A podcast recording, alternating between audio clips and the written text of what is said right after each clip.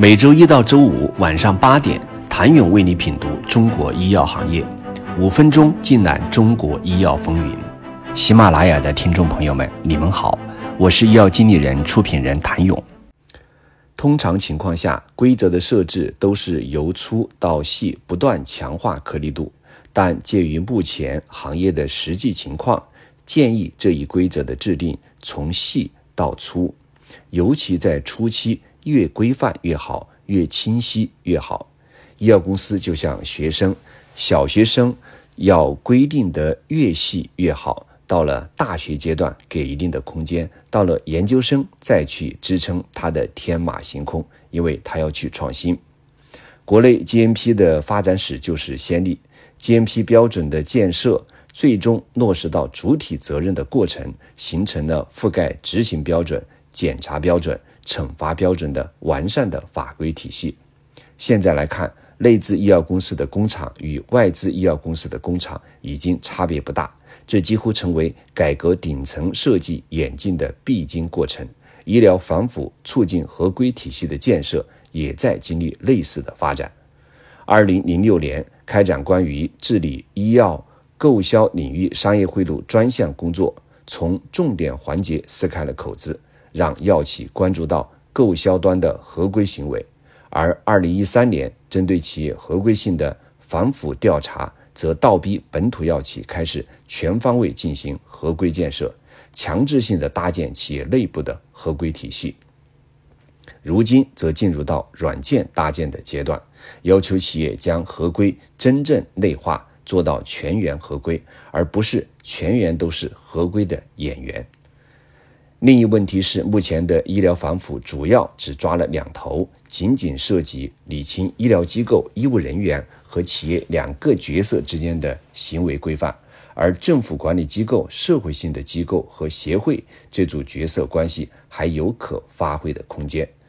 这组角色与前述两个角色之间关系如何处理，边界如何划分，作用如何更有效地发挥？目前并无规则提及，执行细则有待出台。可以从行业协会入手，让协会制定的规则成为一个行业的行规，之后推动行业的行规逐步转变成为国家的行政条例，最终转变成法律。难以适用法律规范的就用条例，难以适用条例的就用行规去规范，而且到条例就有行政处罚了。升级成法律就有违法判刑了。在行业共识中，协会是介于政府与企业之间、商品生产者与经营者之间，为其会员服务、发布行业相关信息、提供咨询、沟通协调、行业监督、规范自律的社团组织。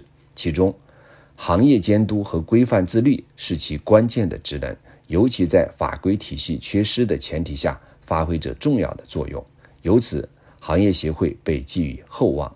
希望行业协会搭建平台，推进法律法规的更新，以适应不断发展的新业务新模式。应健全完善医药行业内各级各类行业组织或学协会等协会内部反腐败、反贿赂相关合规制度，同时严格审核拟开展的学术会议、讲座等活动。审核财务上是否出现对价畸高畸低等情况，积极纠正不合规行为，并及时叫停不合规活动。而且，行业新规中的处罚规则要相当明确，并且具有震慑力。目前，我国刑法和行政法规层面关于腐败问题的违法成本并不低。震慑腐败的关键在于执法力度和覆盖面。一方面，监管部门需要严格打击关键少数和关键岗位中的腐败问题，形成行业震慑；另一方面，全国范围的执法行动可以纠正企业因原先地域执法严格度和覆盖度的不均衡，对执法强度可能存有误解。当然，也有人认为，如果医疗体制不改，违规成本再高，处罚力度再大，也不能从根本上。解决问题。目前行业最大的争议还是医药领域塌方式的腐败产生的根源，到底是医疗过度市场化，还是公立医院的改革不到位？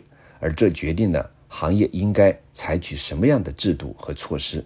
反腐风暴下，药企该做些什么？还有何顾虑？最终走向何方？请您明天接着收听。谢谢您的收听。